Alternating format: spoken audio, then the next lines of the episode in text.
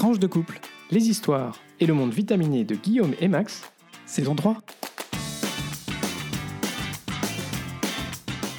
Bonjour, bonsoir, nous sommes Guillaume. et Max et on vous souhaite la bienvenue dans ce 20e épisode de la saison 3 de Tranche de couple, épisode qu'on a choisi d'intituler Pride Podcast. Comme d'habitude, on vous invite à vous abonner à ce podcast pour être notifié des nouveaux épisodes diffusés le lundi tous les 15 jours. On se retrouve entre-temps aussi sur notre page Facebook et notre compte Twitter, toujours tranche le chiffre de couple au singulier comme le nom du podcast ou par mail sur tranche de couple at gmail.com. Et puis, comme d'habitude, on vous invite à partager cet épisode sur vos réseaux sociaux Partagez. pour accroître la visibilité de Tranche de Couple et aussi nous aider à garder la motive. On est bientôt à 4000 euh, téléchargements d'épisodes, alors allez-y, partagez, partagez, partagez. On ne lâche rien. Alors oui, on va peut-être revenir un peu sur la thématique de ce podcast. On vous avait prévenu euh, la semaine dernière que le mois de mai, c'était pour nous un, mois un peu thématique pour nos podcasts. On a eu l'Euro-podcast et puis, euh, et puis on, a, maintenant euh, ce Pride Podcast. Le Pride Podcast, notre, objectif ici, c'est de parler un peu communauté euh, LGBTQIA+, euh, les droits de cette communauté, comment ça a évolué, qu'est-ce qui s'est passé au cours de l'année écoulée, qu'est-ce qui se passe aujourd'hui, quelles sont les, voilà, les, actualités. On va pas se mentir, certaines actualités ne sont pas forcément très jouis- réjouissantes. Ne partez pas euh, après nos, premières actualités. On réserve des nouvelles aussi plus positives sur la suite du podcast. Et puis, ben, pourquoi est-ce qu'on le fait aussi en mai? C'est parce que à partir de, en gros, euh, maintenant, commence ben, euh, le, le temps des marches des fiertés, euh, la Pride, comme le nom de ce podcast. Et c'est le moment où voilà, la communauté LGBTQIA+, dans sa diversité, se retrouve, célèbre avec bah, tout le monde, hein, parce que c'est pas que réservé aux membres de cette communauté, la possibilité, enfin voilà, c'est un moment de joie, euh, voilà, de célébrer qui on est. de montrer que cette communauté De donner un peu de existe, donner de la visibilité. visibilité, de continuer à travailler sur les sujets, sujets importants que sont euh, la visibilité, l'égalité, la prise en compte des spécificités, les droits en règle générale. Et on sait qu'il y a beaucoup de travail encore partout autour de ça. Et on voulait commencer ce podcast euh, par l'actualité et la situation des personnes LGBTQI+, en Ukraine. La guerre, comme partout en effet, euh, a frappé l'ensemble des populations, enfin frappe l'ensemble des populations locales à des degrés divers, mais les populations les plus fragiles et les plus à risque avant la guerre sont aussi celles qui sont les plus touchées euh, par ces changements brutaux.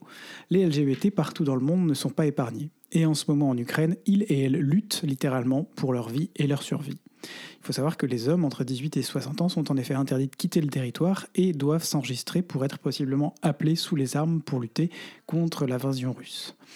L'Ukraine est un pays où il y a eu au cours des années passées une vraie volonté de lutter contre les discriminations et d'offrir un semblant de sécurité aux personnes euh, LGBT, notamment vis-à-vis des personnes transgenres, notamment sur les discriminations à l'embauche. Il y a des lois qui sont passées euh, avec le gouvernement Zelensky depuis 2019 ou qui sont en cours de, qui étaient en cours de travail avant la guerre. Ça n'est pas un pays fondamentalement ouvert encore comme peuvent l'être les pays européens de l'Ouest européen. Mais l'Ukraine reste le pays le plus en avance sur ce sujet-là parmi les ex-membres de l'URSS, avec la volonté de mettre en place euh, une vraie société euh, qui respecte les droits de- des personnes LGBT.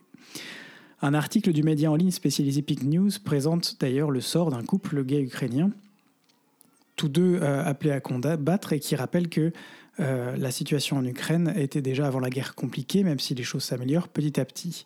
Ils ont été eux-mêmes agressés en plein jour il y a à peine quelques mois avant le début de la guerre et sont aujourd'hui engagés dans l'armée euh, où ils vivent et survivent aussi parce qu'ils ont la chance d'être ensemble, d'être appelés ensemble et appellent la nation ukrainienne à faire son propre coming out. Alors, on ne s'imagine pas qu'ils sont officiellement ensemble aux yeux de l'armée puisque là-bas c'est le Dontask, donc tel, tel euh, qui existe aux États-Unis jusqu'à il y a quelques années qui, qui prévaut, mais néanmoins ils euh, sont ensemble sur euh, voilà, ils sont appelés ensemble.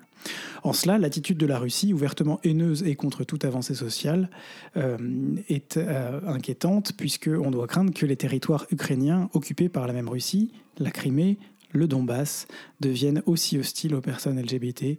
euh, autant hostile que l'est aujourd'hui la Russie, en fait, dont les dernières politiques mises en place au cours des dix dernières années ne laissent aucun doute sur l'objectif final, qui est d'éliminer d'une façon ou d'une autre toute évocation et toute personne euh, relative à ce sujet. C'est notamment le cas pour les personnes trans qui voient leur parcours lorsqu'elles sont réfugiées se compliquer considérablement quand leur apparence ne correspond pas ou plus à celle qui est inscrite sur leur document officiel, ce qui aurait été un relatif non-problème sous gouvernement ukrainien euh, devient un risque mortel sous l'armée russe ou les ministres pro-russes qui emploient les mêmes méthodes euh, sanguinaires. Elles sont livrées encore plus que les autres à elles-mêmes et susceptibles d'être violées, violentées ou de subir des discriminations.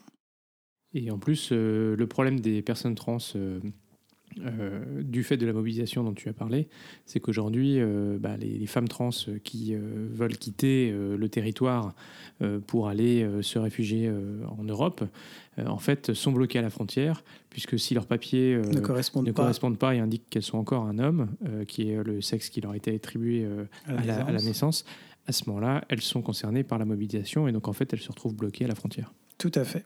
Notons pour finir sur une touche un peu plus positive que la marche des fiertés de Kiev, qui existe depuis euh, plus d'une dizaine d'années euh, à plus ou moins grande échelle, sera cette année accueillie en raison du contexte par l'organisation de la Pride de Varsovie en Pologne le 25 juin prochain. C'est euh, à double titre un, beau symbole. D'abord parce que c'est un symbole de collaboration entre les associations organisatrices de la Pride en Ukraine et en Pologne, mais aussi parce qu'on sait que la Pologne n'est pas forcément le pays le plus en avance en matière de droits euh, et des évolutions de société pour les personnes LGBT, mais c'est un pays où il y a des personnes qui se battent au quotidien et très fortement pour que ces droits soient respectés et euh, s'améliorent d'année en année. Ils donnent le maximum, bravo à eux, et on espère que les choses vont aller mieux pour toutes et pour tous dans les mois et les années à venir si ça peut contribuer aussi à faire de la visibilité en Pologne, parce que du coup, ça sera une manifestation qui sera peut-être euh, aussi avec un sens politique plus, encore plus important et peut-être une attention mm. plus importante, eh ben, c'est une très bonne chose. Absolument. Alors pour cette deuxième actu, euh, on voulait vous emmener faire un tour du côté de l'Afghanistan. Euh, on vous en avait déjà parlé l'été dernier lors de la reprise du pouvoir des talibans. Le changement de régime était une très mauvaise nouvelle pour les femmes, mais aussi pour les minorités et en particulier les LGBT euh, QIA+, parce qu'on le sait, euh, les euh, talibans appliquent en fait la charia hein, complètement. donc les talibans poursuivent depuis la reprise du pouvoir un agenda actif de persécution et de meurtre des personnes LGBTQIA+, qu'ils considèrent comme déviants et donc à éliminer tout simplement. Euh, et donc la population est en fait encouragée euh, à euh, agir en ce sens. À l'époque, la désorganisation et la rapidité de l'évacuation n'avaient pas permis d'inclure toutes ces populations fragiles dans les vols limités et de nombreux LGBTQIA+ s'étaient retrouvés à se cacher en particulier de leur propre famille. Alors franchement, ça dépasse tout entendement, surtout quand on sait que précédemment, c'était quand même assez libéré sous le précédent régime. En tout cas, bon, c'était pas non plus euh, hein, comme relativiser, euh, mais les choses avançaient comme dans le Marais à Paris. Mais en tout cas, euh, il y avait la possibilité, en tout cas, d'avoir des communautés underground LGBT, des bars et tout ça. Et donc, il y avait une relative vie souterraine qui était quand même possible. Alors à l'époque, il n'y avait pas de pour de, de, comment on dit de, de, chasse à l'homme systématique sur ces, les personnes LGBT en tout cas en particulier dans la capitale. Euh, c'est sûr que dès qu'on allait un peu plus dans, le, dans les campagnes, c'était un peu différent. Alors à l'époque de l'évacuation euh, massive, euh, il y a eu des campagnes de financement pour aider ces personnes à quitter l'Afghanistan et les relocaliser dans des pays où elles pouvaient être elles-mêmes tout simplement. Et des associations et des personnes étaient en lien avec les LGBTQIA d'Afghanistan qui malheureusement n'avaient pas pu rester et qui se cachaient euh, pour voir comment euh, les aider en gros à survivre et idéalement à pouvoir les, les faire sortir d'Afghanistan. Alors, neuf mois plus tard, on vient d'apprendre dans un article qui a été publié sur un, un, site spécialisé que 59 réfugiés LGBTQIA afghans ont été relocalisés au Canada après avoir réussi à atteindre Islamabad fin avril. C'est l'activiste américain euh, Nemat Sadat qui a annoncé cette excellente nouvelle début mai. Ces 59 réfugiés font partie d'une liste de plus de 1000 Afghans pour lequel cet activiste s'était engagé. Et il explique qu'en fait, il y a eu une fenêtre d'opportunité avec la fin du ramadan et le début de l'Aïd qui ont offert une couverture idéale pour cette opération de relocalisation. Puisque en fait, au moment de ces fêtes, bah, du coup, il y a aussi pas mal de mouvements de population, donc c'est un peu plus facile de, se cacher et d'agir dans ce, contexte. Euh, l'un des réfugiés euh, de ce groupe euh, est un homme trans de 26 ans qui témoigne dans un article, dont je parlais, qu'on pourra d'ailleurs vous reposter même si il est en anglais. il explique que sa vie était en danger car des membres de sa famille l'avaient menacé et battu à plusieurs reprises. Donc après avoir réussi à quitter l'Afghanistan, bah, il est resté dans une, dans une cachette au Pakistan avant de pouvoir s'envoler vers le Canada, où il exprime sa joie de enfin pouvoir vivre en sécurité et en liberté, un sentiment vraiment nouveau pour lui, et en particulier cette sécurité et cette sérénité qu'il n'avait finalement jamais ressentie.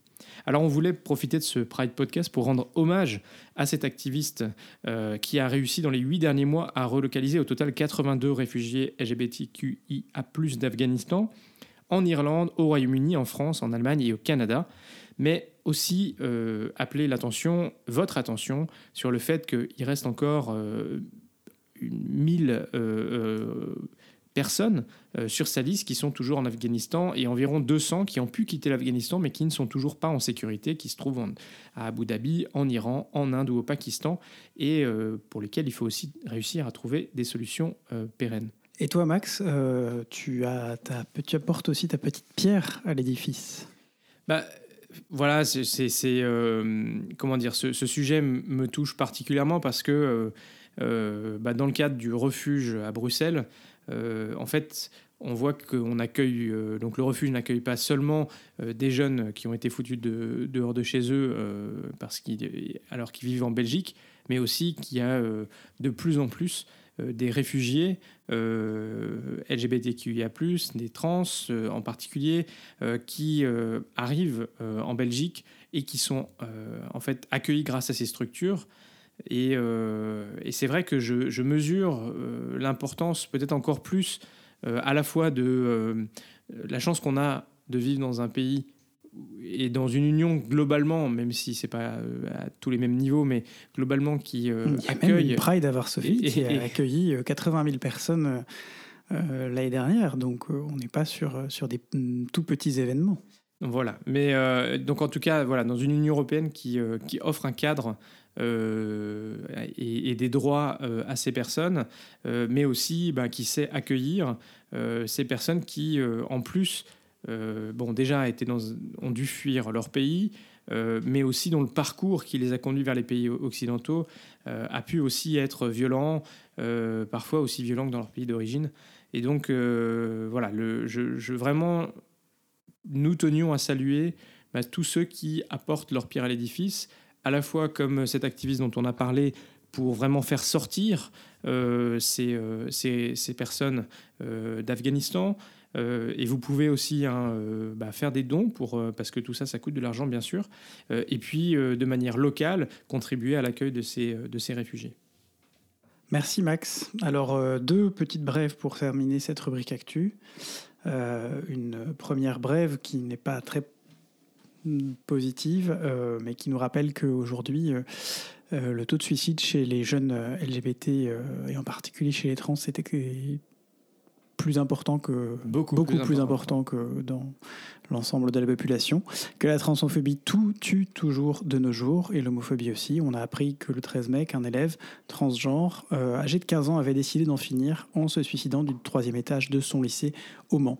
C'est dramatique et on voulait aussi porter votre attention là-dessus et que vous portiez votre attention sur toutes les personnes, tous les, en particulier les, les jeunes, mais toutes celles et tous ceux qui peuvent avoir quelque chose à, vous dire ou qui peuvent avoir un, message à porter et qui ont besoin d'être entendus, écoutés et soutenus surtout. Euh, même si parfois on ressent des, on sent des choses qui ne sont pas forcément des, des très gros signaux, mais il faut être attentif aussi à ce, à ce genre de, de signaux. Et chaque geste compte. Et euh, voilà, si vous entendez des insultes homophobes dans la rue, euh, si vous voyez qu'il y a une personne qui se fait harceler dans l'environnement où vous êtes, ben, n'hésitez pas à, à, parler, à dire stop, à, voilà, à montrer que, ce n'est pas acceptable. Et cette personne-là. Euh, et à vous enquérir de cette personne sans forcément prendre de risques pour vous si jamais les agresseurs sont des, des, petites frappes euh, à la masculinité fragile, n'est-ce pas? Mais ce pas toujours des mecs d'ailleurs, il faut le dire. Euh, mais enfin bref, n'hésitez pas à aller voir aussi la personne après et à lui demander comment ça va et à, Voilà, c'est aussi ça, de- euh, le petit geste qui euh, fait la différence. Tout à fait. Et dans l'actualité euh, encore, aux États-Unis, Plus positif, ça fait aussi partie de l'actualité. Voilà, on a eu euh, donc la Ligue nationale de football.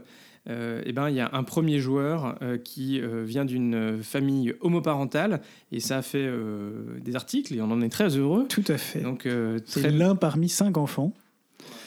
Euh, Trey McBride, 22 ans, a déclaré dans une interview à Today que ses mamans avaient fait un super travail en le poussant à devenir le meilleur de lui-même, euh, enfin le meilleur possible, euh, avec leur soutien et leur amour constant. Et toujours dans le sport, Les Jeux Olympiques de Pékin, qui se sont tenus dans des circonstances compliquées dont on vous avait parlé à l'époque, ont vu le plus important contingent d'athlètes officiellement LGBTQIA+, envoyés à des JO d'hiver. Les temps changent doucement et les mentalités aussi. Malheureusement, pas sûr cependant que le Qatar soit aussi accueillant pour la Coupe du Monde de football. Un sport pas singulièrement connu pour son ouverture d'ailleurs, même si la Ligue de football a fait une campagne en ce moment euh, sur la lutte contre l'homophobie. C'est un sport qui travaille dessus, pour le coup. Voilà, on peut quand même reconnaître ça, mais il y a beaucoup de travail euh, chez les supporters et dans les équipes de foot en particulier. merci Max. Ala Guillaume, c'est toi qui nous fais le point Belgitude euh, et tu nous parles de l'inclusion des LGBT à Bruxelles. Oui, alors je vais vous parler, on va vous parler effectivement de ce sujet sur la Belgique. Deux choses. Une première euh, qui montre que tout n'est pas gagné, puisque la Belgique, pourtant en pointe sur les questions de société, a annoncé récemment que le délai d'abstinence requis pour les homos pour pouvoir donner leur sang devrait en principe, je dis bien en principe, hein, en Belgique le principe parfois peut prendre du temps, passer euh, de 12 à 4 mois dans le courant de l'année 2023. Autant vous dire que, en ce qui me concerne, ce sera 100 mois. Et à côté de ça, je voulais aussi vous parler euh, d'une initiative du gouvernement de la région de Bruxelles-Capitale euh, qui a adopté début février un plan pour mettre en place une meilleure inclusion des personnes LGBTQIA+, composé de 35 actions considérées comme concrètes. Ces mesures sont liées à une récente publication notamment de l'Agence européenne pour les droits fondamentaux, FRA, qui demandait des mesures énergiques pour favoriser l'inclusion de toutes et de tous. Pour rappel, deux chiffres, euh, 66% des personnes interrogées lors d'un sondage euh, évitent de se tenir la main en public et 27% évitent certains endroits par peur d'une agression. On vous en reparlera dans notre partie, euh, partie couple, mais voilà, ça donne une idée. Un, ce sont des mesures qui ont été inspirées euh, par le secteur associatif. Euh, à l'issue d'une première étude en 2021, euh, un certain nombre de sujets ont été couverts et des propositions ont été faites. Le plan couvre l'ensemble des compétences du gouvernement régional, soit l'égalité des chances, le logement, la fonction publique et les pouvoirs locaux, l'emploi, la prévention, la sécurité, l'urbanisme et l'aménagement du territoire, la mobilité, la recherche scientifique, l'image de Bruxelles et les relations internationales, le sport, la santé et enfin les familles. Ah, Il est c'est une bonne suivi- nouvelle, ça. Absolument. Il est suivi par la secrétaire d'État à l'égalité des chances, Nawal Benamou, euh, et par un partenaire externe, l'objectif étant de tirer les premières conclusions du plan courant 2023. On vous mettra sur nos réseaux sociaux le lien vers le document qui reprend l'ensemble des mesures avec précision ainsi que l'historique et la méthodologie si cela vous intéresse de savoir comment ça va se passer. Eh ben, écoute, on est super ravis et on vous parlera de la mise en place de ce euh, plan et des résultats quand on aura les retours. Mais en tout cas, c'est chouette de savoir que cette action est menée à Bruxelles. Tout à fait. Prochaine rubrique, c'est la vie de couple. Eh ben oui, vite couple aujourd'hui. De quoi on va parler? Ben, On va vous parler de notre vie parce que évidemment, ce, ce podcast, le podcast en général, évidemment, nous concerne. Hein, on va pas se mentir, mais celui-là nous concerne encore plus et euh, on y est euh, très Ah bon, mais, attaché. mais- mais comment on est concerné? Enfin, je comprends pas. Je ne vais pas vous faire un dessin. Euh, et Max, tu veux peut-être euh, commencer par un sujet dont on vous a parlé, pas nécessairement sur ce sujet en particulier, mais en règle générale, c'est la liberté de circulation et de s'installer au sein de l'Union européenne. Et oui, parce que euh, l'Europe, euh, on vous en parlait un petit peu la dernière fois des, libertés, euh, et quand on est un couple, et encore plus quand on est un couple de même sexe, eh bien, voilà, c'est une question. Euh, comment est-ce qu'on peut être reconnu ou est-ce que ça va poser des difficultés? On l'a dit, les législations euh, sont différentes selon les pays. Donc, euh, pour rappel, euh, l'Union européenne, dans les quatre libertés dont on parlait, c'est la liberté de, s'installer dans un autre pays de l'Union et d'y travailler. Euh, sans cette euh, uniformité, euh, néanmoins, comme je le disais, des régimes matrimoniaux, en particulier pour les couples de même sexe, puisque ça n'est pas forcément reconnu partout. Certains pays de l'Union européenne considèrent les unions civiles et les partenariats enregistrés comme équivalents ou comparables au mariage. Tous les pays qui autorisent le mariage homosexuel reconnaissent généralement les partenariats enregistrés entre personnes de même sexe contractés dans un autre pays. Dans les pays qui n'autorisent pas le mariage homosexuel, euh, mais qui ont instauré des formes de partenariat enregistrés, un mariage homosexuel contracté à l'étranger donne généralement les mêmes droits qu'un partenariat enregistré. Ça, c'est la situation la plus euh, favorable, on va dire. Mais euh, la législation des pays de l'Union européenne ne prévoit pas les partenariats enregistrés dans les six pays suivants, la Bulgarie, la Lettonie, la Lituanie, la Pologne, la Roumanie et la Slovaquie.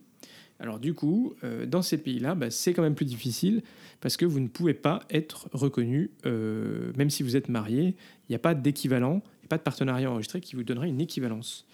Euh, voilà, donc globalement, euh, il y a du chemin à faire. Et pourquoi ça nous concerne aussi? Parce que nous, dans, même dans nos démarches au quotidien, on se rend compte combien c'est important de, de nous sentir, de sentir que le mariage euh, homo qui existe en France est reconnu, par exemple, exactement au même titre en Belgique. Exactement, parce que bah, c'était aussi pour nous, je veux dire, une, un élément important quand on a déménagé.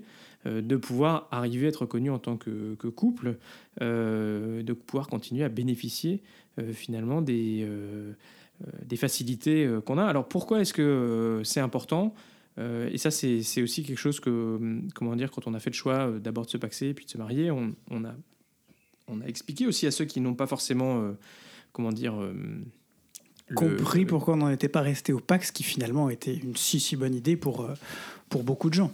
Alors, bon, au-delà, euh, bien sûr, à un moment donné de la euh, de l'idée de dire que euh, on avait aussi envie de donner une, certaine visibilité à notre à notre couple et un sens à notre engagement. voilà.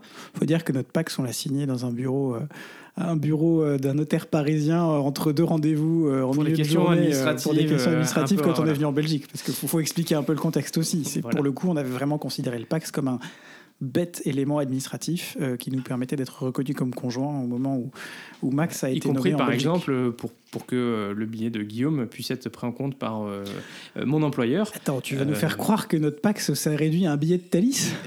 Non, mais, mais disons que voilà, quand vous, quand vous déménagez et que vous déménagez pour des raisons professionnelles, le fait d'être reconnu comme couple vous, vous donne aussi accès à des facilités que les autres couples euh, hétéros euh, ont, auxquels ils ont accès. Il n'y a pas de raison de, s'asseoir là-dessus.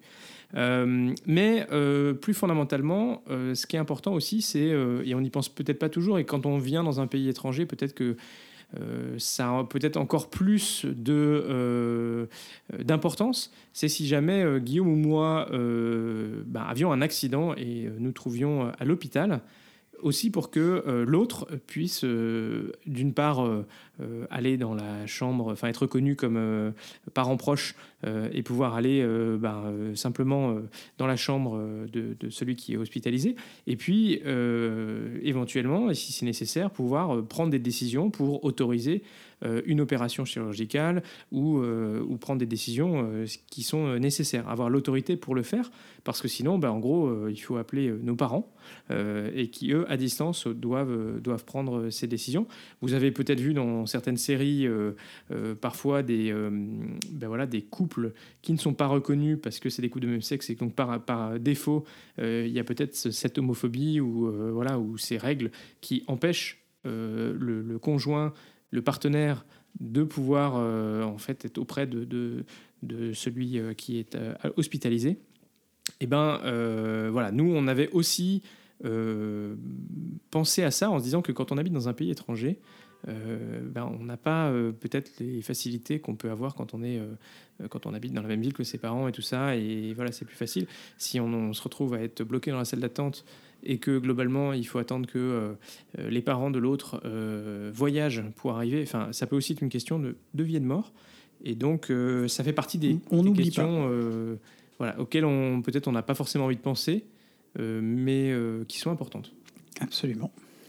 Euh, voilà. Ben, donc, on voulait faire un petit point pour vous donner un petit peu la température. Mais globalement, 6 pays sur 27, ça montre quand même que dans 21 pays, c'est possible de bénéficier de cette reconnaissance. C'est beau, cette façon de voir le verre à moitié plein. C'est beau.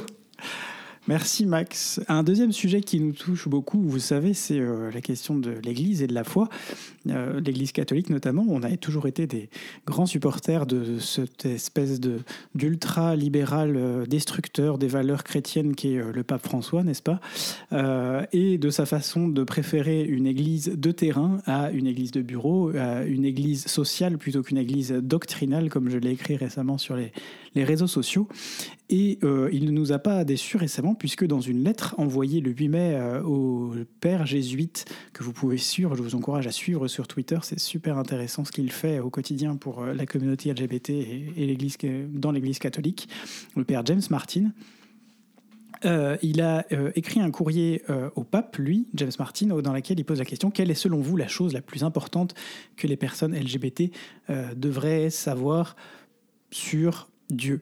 Euh, le pape François a répondu trois jours après, euh, donc euh, c'est un courrier qui a été rendu public le 9 mai, Dieu est Père et ne renie aucun de ses enfants. Et le style de Dieu est proximité, miséricorde et tendresse. C'est ainsi que vous trouverez Dieu. Voilà, ça c'est la réponse du pape François dans cette lettre, à la lettre euh, du, de James Martin. Et c'est une, fois de plus une, réponse qui nous montre combien euh, on vit euh, dans une église qui est extrêmement différente selon à qui, à quelle personne on s'adresse. et combien ce pape François est effectivement ancré davantage dans la société sur ce sujet-là, mais comme sur plein d'autres. On parle de, de, de l'homosexualité, mais il a, on avance petit pas par petit pas. On parle de l'Église, qui est une institution euh, présente au niveau planétaire, avec des, vitesses d'avancée sur ces sujets-là extrêmement différentes. Dans certaines régions, ça recule, dans d'autres, ça avance. Il y a des pays comme en Belgique, on l'a déjà dit, on l'a déjà souligné, dans lequel on, est à un stade où c'est presque devenu, je dis presque, mais parce que c'est presque, mais euh, un non-problème. Et puis, euh, on a effectivement sur d'autres sujets, les divorcés remariés, les migrations, les questions sociales, euh, avec le pape François, une église qui s'implique, qui prend position euh, qui secoue un peu le cocotier, j'ai envie de dire, qui secoue les choses et qui secoue les gens et qui secoue les fidèles euh, pour éviter de se retrouver avec une église qui, qui ne devienne qu'une église identitaire. L'identitarisme est aujourd'hui, euh, que ce soit à l'extrême gauche ou à l'extrême droite, une, une valeur qui, qu'on retrouve beaucoup dans les politiques, notamment en France, mais, mais qui n'a absolument aucun sens puisque l'identitarisme est basé sur une espèce de, de nostalgie du passé et on sait aujourd'hui qu'on ne peut pas, on ne doit pas et on ne peut pas revenir dans le passé, on doit apprendre des erreurs du passé pour avancer dans le présent.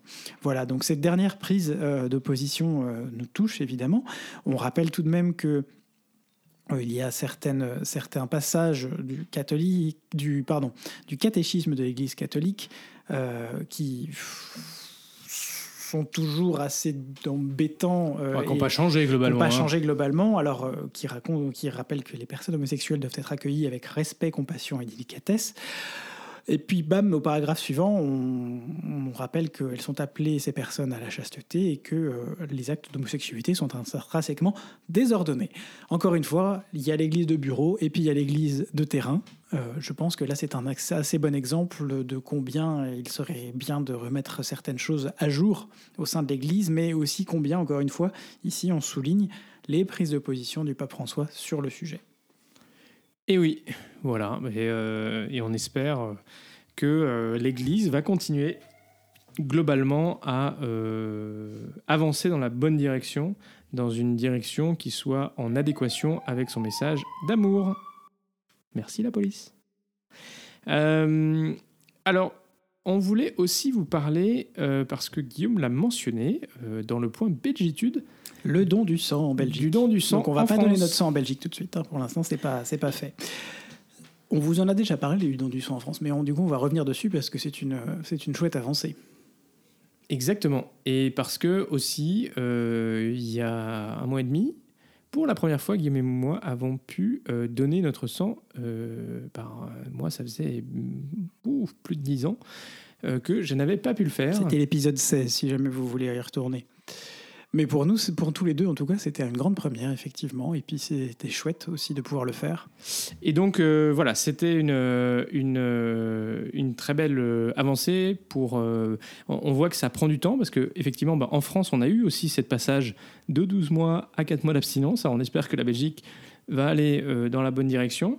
et puis, ça fait partie des raisons pour lesquelles aussi le, enfin, qui sont pris en compte et pour lesquelles la France a progressé dans le classement Rainbow Europe de, euh, qui est établi par l'ILGA, donc qui est une organisation pour la défense des droits LGBTQIA+ dans le monde. Et donc ILGA Europe euh, publie chaque année une carte des pays européens avec différentes couleurs en fonction euh, des droits qui sont voilà, offerts aux LGBTQIA+. Et donc la France eh ben, est remontée dans le classement puisque en termes de respect des droits de l'homme, euh, et euh, de l'égalité. Euh, Pointe à la septième position des pays européens. C'est une carte qui est toute fraîche, qui est sortie début, début mai. Là. Voilà. Alors que la Belgique est toujours troisième dans, ce, dans ce classement. Et donc ça, c'est quand même super chouette.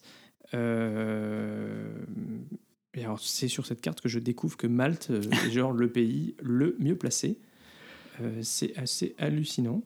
Euh, on, va, creuser la question, c'est intéressant. On pourrait creuser la question pour un prochain podcast. Mais euh, on, voit quand même que globalement sur cette carte, on a une diagonale verte qui va des pays nordiques jusqu'à Espagne et Portugal. et puis ensuite, on a quand même le sud hein, et l'est qui sont quand même globalement, à part la Grèce, et le Monténégro euh, en difficulté. Hein. huitième place pour le Monténégro aussi. C'est intéressant. Mais c'est intéressant de regarder cette carte, en fait, de se rendre compte les diversités de, de prise en compte des droits des LGBT en Europe. On ne parlera pas évidemment de l'Europe de l'Est, de la Turquie ou de la Russie, où là on a des scores, on atteint des scores euh, abyssaux, n'est-ce pas, en la matière, mais on n'est pas super surpris fondamentalement. le positionnement de la Suisse, par exemple, hein. étonnant quand même. Tout à fait.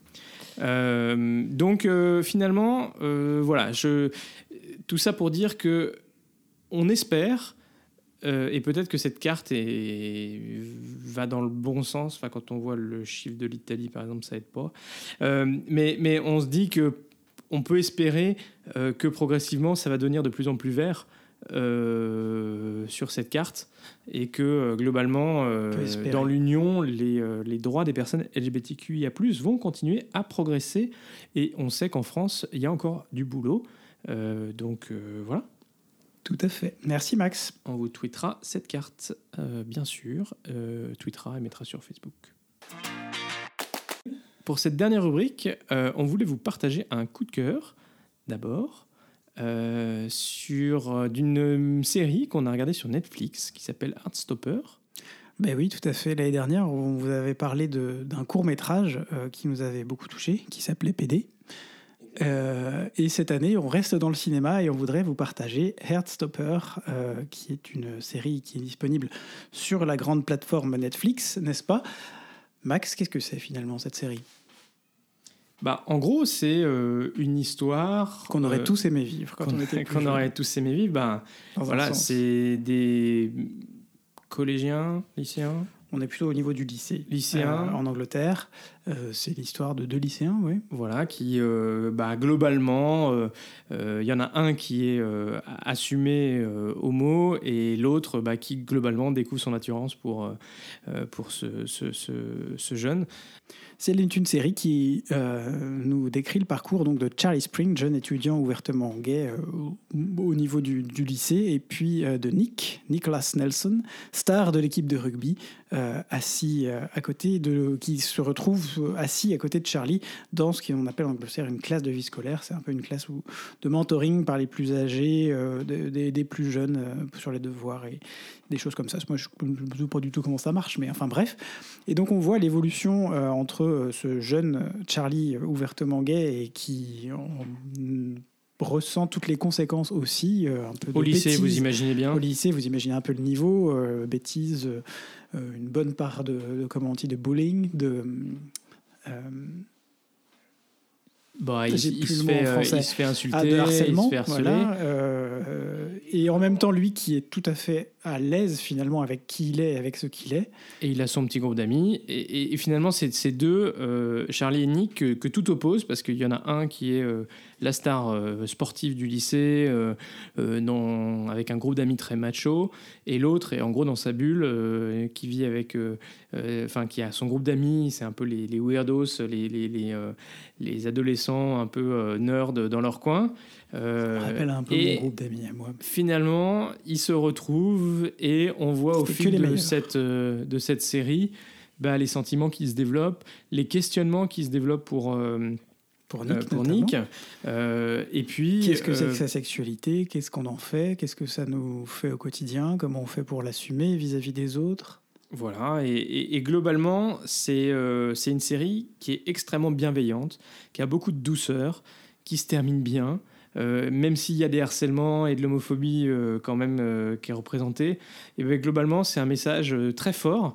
Beaucoup de, gens qui ont commenté cette série disaient que ben, eux ils auraient aimé voir une série aussi bienveillante quand ils étaient jeunes. et voilà, donc cette série est, basée sur un, une BD euh, qui s'appelle pareil euh, Heartstopper, euh, qui a été créé par Alice Haussmann. Et elle a été impliquée dans, le tournage de ce, cette série. Et on retrouve visiblement le, un petit peu l'atmosphère qu'elle avait donnée à, son, à sa BD. voilà, donc cette série, on l'a, dévorée en 2-3 jours. Trois, trois soirées, je crois. Il faut dire qu'il y a 9 épisodes. Euh, qui durent 30 minutes chacun. Un peu plus de 30 minutes chacun, je crois quand même, mais qui sont assez longs, mais on a nos 30 minutes. Bon, ben, en tout cas, c'est 9 épisodes qu'on a dévorés très vite et avec beaucoup de plaisir. on vous encourage avec si vous avez envie de... l'œil une fois de temps en temps. Ouais, il y a une petite poussière dans l'œil. Euh, on vous encourage, si vous ne l'avez pas vu, à aller, aller voir ces, euh, ces, épisodes. et voilà, en tout cas, beaucoup de bienveillance. C'est vraiment notre coup de cœur de, de, de, de, ce mois de mai, on va dire. très, très chouette. Euh, et surtout qu'il faut quand même dire que je pense que pour beaucoup de personnes LGBTQIA, la période du lycée était particulièrement pas géniale. et qu'on aurait euh, tous euh, finalement aimé avoir une petite histoire comme ça. Et peut-être avoir cette série aussi quand nous on était jeunes pour, comme référence. On a eu d'autres choses. On a, on a eu la chance d'arriver à un moment donné où on commençait à avoir des références petitement. Max, me, Max me fait un tout petit avec ses doigts. Mais je euh, suis sais pas trop ce que j'avais comme référence quand j'étais au lycée. Hein. Au lycée, je suis pas. Alors, peut-être pas au lycée, mais un peu plus tard, au début de l'université. Après, tu as commencé à avoir ton ordinateur et puis tu pouvais aller sur Internet et puis tu pouvais trouver des choses et tu pouvais télécharger de manière illégale il, des il faut toujours qu'il ait raison. Il a raison, c'est terrible. C'est terrible. C'est terrible. Mais il a raison. Bon, après, je pense que la période du lycée, il n'y a pas, à mon avis, grand monde qui trouve que c'était la meilleure période de son enfance. Je pense que c'est d'une manière ou d'une autre, c'est toujours un peu compliqué. Mais c'est vrai que euh, je pense que quand on c'est un moment où on découvre un petit peu euh, son orientation sexuelle et que c'est pas évident. En tout cas, on a beaucoup aimé cette série et on vous conseille de la regarder, euh, d'aller jusqu'au bout. On va pas vous dire la fin, mais elle se termine bien. Voilà, c'est ce que j'ai dit. Ça se termine bien et ça c'est chouette. Euh, parce que bon, des, voilà, il y a beaucoup quand même de, films de, autour de ces âges-là où ça se passe pas si bien. On en a, on en a parlé tout à l'heure avec bah, le, suicide de ce, de ce, jeune homme trans, euh, c'est aussi une vraie réalité. Euh, donc voir des choses qui se passent bien, c'est ces messages positifs qu'on a envie de, voir et de partager. Alors le deuxième coup de cœur qu'on avait envie de vous partager en cette fin de d'épisode de, Pride, c'est un coup de cœur récurrent du mois de mai. Guillaume? Eh ben, on va vous parler de, de, de l'euro, l'euro, l'Eurovision. On aurait pu le mettre dans le podcast euh, Euro, Euro euh, Podcast, parce que c'est l'Eurovision, mais on va pas se mentir, l'Eurovision, c'est quand même euh, les Jeux Olympiques homosexuels, hein, globalement. de la communauté LGBT. Voilà, c'est les Jeux Olympiques de la, de la, de la communauté. Comme disait Clément Beaune, notre secrétaire d'État aux Affaires européennes, c'est un élément de soft power aussi pour faire passer un certain nombre de messages. Et rien que pour ça, bah, c'est chouette. Et c'est un, un cadre de visibilité énorme. Donc euh, voilà, il faut dire que Guillaume et moi, euh, on a. Euh, c'est une petite tradition. on regarde la finale souvent avec des amis kitsch, et on, adore regarder. Enfin, voilà, je suis pas très fan des émissions de chanteurs et tout ça, mais on doit quand même dire que l'Eurovision est un tel show et ça fait tellement du bien. Euh, et puis, bon, on, se- on se moque gentiment aussi un petit peu euh, parfois de certaines chansons, de certains costumes. de- Il y en a qui prennent ça quand même très au sérieux. hein. Genre trois semaines ou un mois avant, ils ont déjà leur tableau.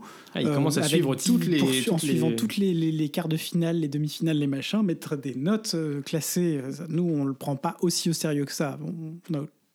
On fait d'autres choses, mais pas ça.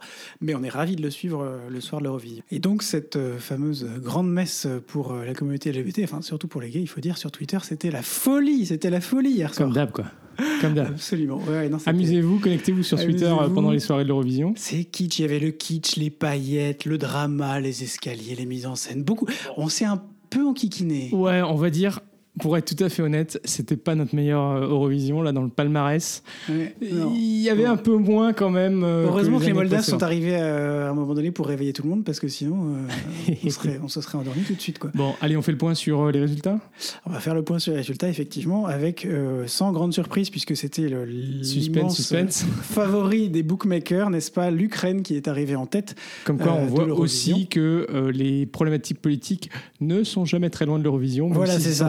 Qu'est-ce que- tu insinues là, Max? Tu, tu veux dire que c'est un résultat qui pourrait potentiellement être lié aussi à un contexte international Ouais, euh, c'est ça. Disons que, disons que culturellement, euh, artistiquement, c'est pas ceux qui m'ont le plus emballé, mais en même temps, je trouve ça très chouette d'avoir un signal très fort qui est envoyé. Comme je l'ai dit sur Twitter hier, on ne critique pas. C'est les seuls qu'on ne critique pas cette année. C'est particulier. Par contre, attention, les années suivantes, je vous préviens. Et alors, euh, le président Zelensky, qui avait déjà commenté en disant que s'il gagnait l'Eurovision, il gagnerait la guerre, a euh, dit bah voilà, maintenant qu'on. Le principe, c'est que celui qui gagne, c'est lui qui accueille euh, la prochaine édition. Et donc, il a dit bah, on accueillera la prochaine édition à. Mariupol. On- on- C'est une belle ambition. On leur souhaite, c'est une belle souhaite. ambition et on souhaite que l'Europe soit derrière eux pour les aider à, à accomplir, euh, à accomplir cette mission, entre guillemets, à aller jusqu'au bout et effectivement à pouvoir faire ça à Mariupol. Ça serait un beau symbole, en tout cas. Ce serait un beau symbole. Euh, voilà, on en espère d'autres. Euh, mais bon, allez, c'était quand même une soirée sympa. Oui, mais comme d'habitude, avec un bon petit verre, une bonne ça. petite glace. Ça passe bien finalement. Et puis surtout, on n'attend plus les résultats pour aller se coucher parce qu'on est trop vieux. Et puis parce Oh que franchement, God. qui veut aller se coucher à 1h du mat? Pour ça. Non, mais Pour surtout ça. que, bon, on n'avait pas, Ah, on autre- pas de soirée avec les potes cette Autre année. beau donc, symbole euh, quand même hier. Le duo franco-allemand uni jusque dans la défaite. De Avant-dernier pour la France et dernier pour l'Allemagne. On a une grosse pensée pour nos amis allemands qui terminent dernier pour la deuxième année de suite. Euh, alors que j'avais beaucoup aimé leur, petit, leur prestation l'année dernière. Ah non, c'était les Anglais l'année dernière. les Anglais, qui, les Anglais qui ont fini Non, second non, cette année, donc comme quoi rien n'est Anglais perdu. qui ont fini second, comme quoi d'une année sur l'autre. euh, voilà. Et les troisièmes, Euh, c'est les Espagnols, c'est ça? Ouais, c'est ça. Et les Suédois au quatrième, si mes souvenirs sont bons. Je me souviens même plus de ce qu'ils ont fait. Les Espagnols, on se souvient d'une présentation tout en cuisse, n'est-ce pas? Euh, Voilà. Ce sera tout pour, euh, pour euh, ce petit point Eurovision. Euh, Si jamais vous trouverez toutes les informations et tout le palmarès euh, sur les réseaux sociaux et euh, le site de l'Eurovision. Voilà, pas beaucoup de prestations euh, en dehors de leur, euh, enfin en dehors de l'anglais. hein. Majoritairement, c'était l'anglais, avec très peu de prestations dans des langues nationales. On félicite tous ceux qui ont tenu les langues nationales. Le breton n'est pas une langue nationale. Point, point, point, point. Et voilà, c'est déjà la fin de ce Pride Podcast, aka 19e épisode de notre euh, saison 3. Merci à toutes et à tous pour votre écoute et votre soutien euh, précieux. Et euh, bah, comme on vous l'a dit au début de ce podcast, n'hésitez pas à le partager, à mettre une petite note pour nous soutenir. Ça aidera beaucoup à la visibilité du podcast. Ce podcast est diffusé le lundi tous les 15 jours, ou pour les plus au taquet, évidemment, le dimanche soir en vrai. Alors portez-vous bien d'ici au prochain épisode. Prenez soin de vous, prenez soin des autres, profitez du soleil. Gros bisous et à très vite. Pour de nouvelles tranches, Vitaminé